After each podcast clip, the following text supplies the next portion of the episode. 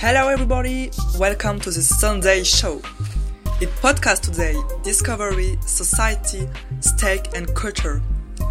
Let's start with further delay with Lison and a subject which can interest the amateur of blood. I speak, of course, about Jack the Ripper. The tragical stories struck a chord, especially in the media.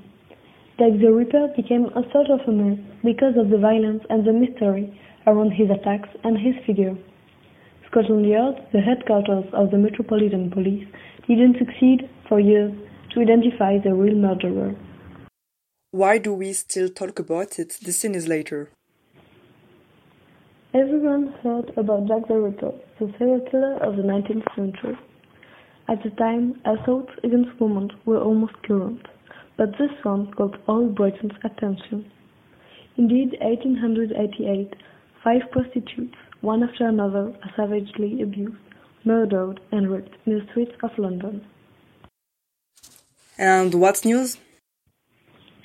Nevertheless, 130 years after the atrocities, searchers are still on the case, and Jari Louhelainen, David Miller, are still knowing who the Ripper was.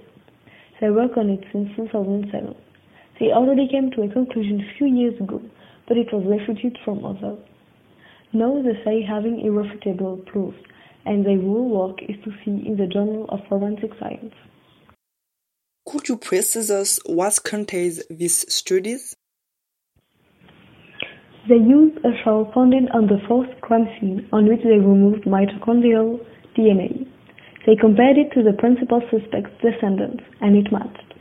Aaron Kosminski, a Polish immigrated barber, would have committed the crime. But considering the job of the woman and the fact that mitochondrial DNA is shared by a certain percent of a population, is it enough to conclude? After all, it was more to see if DNA proofs are still usable even a century later. Thank you, Lison, for this discovery. Now, I would like to tell you about a tragic event that has plunged the whole world into deep mourning. I am obviously referring to the Christchurch attack. Friday, the 15 March 2019, New Zealand was confronted to a terrorist attack into mosques in Christchurch against the Muslim community, which was made 50 death. Suspect is Brenton Tarrant, a 28 years old right-wing violent extremist terrorist Australian. The suspect presented himself of a manifesto published on Twitter in which he explained his motivations. The 74-page document is entitled The Great Replacement, which is so the name of a popular theory in far-right circles according to which European people would be replaced by non-European immigrants population. This short text is composed of poems and question and answers. The worst was that the attack was filmed by a GoPro camera that broadcast the attack live on Facebook.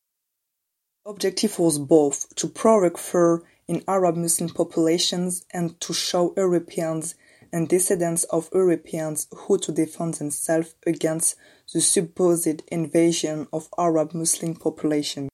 Following the attack, the New Zealand government wants to harden the legislation of the carrying of weapons. In fact, currently on the island of 5 million inhabitants, between 1.2 and 1.5 million weapons, most of them unregistered or in circulation. The question is, are New Zealanders ready to give up weapons? Let's move on to a more cheerful subject with Camille, who will tell us about Bryan Singer's new film, Bohemian Rhapsody. Bohemian Rhapsody is a biopic realized by Bryan Singer, which was released at the end of 2018. The film relates the incredible destiny of the band Queen and the iconic singer Freddie Mercury, which challenges the stereotypes, breaks the conventions, and revolutionizes the music of his time. From Freddie Mercury's success to his excesses, the film retraces the evolution of the band, going through their conflicts to their near implosion to end on their triumphal return at the Live Aid concert when he was struck by the disease. What were the reaction about the film? Well, the film didn't conquer everyone, in particular the press. For a lot of journalists, the film isn't taking any risks. It was depicted as a standard biopic, which is lacking originality. It stayed smooth and on the surface of Freddie Mercury's life, while some people were expecting more private and dark details about his complicated life, which was full of excess and decadence. So they regret the omissions and inaccuracies that have been made to make it a film for all audiences. But beyond these critics, Bohemian Rhapsody is a vibrating film that immerses us in the tumultuous life of the group and their singer, where each stage in the film is associated to the song that corresponds, and the 20 last minutes that encloses the film with the live concert are magical and shivering. The film is an international success and a superb tribute to Queen and Freddie Mercury. What did the film bring to the public? Thanks to the film, the public could remember and understand the meaning of the songs, but also discover Freddie Mercury's private life beyond his fame, notably his sexual orientation, because thought he was married to Mary Austin, who stayed his friend even after their divorce, and uh, never made a real coming out, he ended his life with Jimmy Hutton after years of abandons and abuses. What about the title? Is there a meaning behind it? Yes, uh, we can also throw the title's implicit meaning into relief because it wasn't chosen by chance. The song Bohemian Rhapsody would be Freddie Mercury's implicit coming out, but it was also the song with which Queen opened the Live Aid concert. We have also heard a lot about Rami Malek, the principal actor lately. Yes, how not to mention the incredible performance of Rami Malek as Freddie Mercury, which was rewarded with about 20 prizes, including the Oscar of the Best Actor. But be that as it may, if you're a fan of Queen or if you're just simply curious and you haven't seen it yet, go make your own opinion about it. Thanks, Cami. Finally, Samah will tell us the latest news about this endless movement of yellow vests.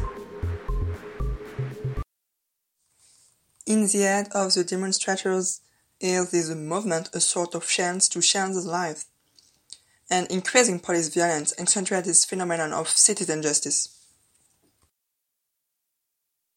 How does this movement diffuse? All of France can experience this demonstration through posts on the social networks of the various events.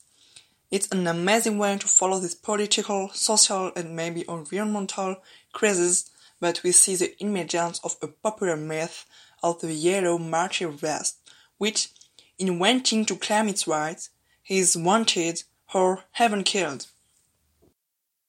What problem does this type of events raise? With a movement of this magnitude and the massification of the information it brings, we quickly find ourselves confronted with the problem of fake news. We can take as an example the story of the famous Belgian woman who would have come to demonstrate in Paris and who and would have been killed by the police. False testimonies and condolences were made but this woman never existed. But why create fake news? This story was invented by some demonstrators to denounce police violence and rally public opinion to their cause. Thank you, Samah. Dear listener, this program is now coming to end. Thank you for your attention and see you next week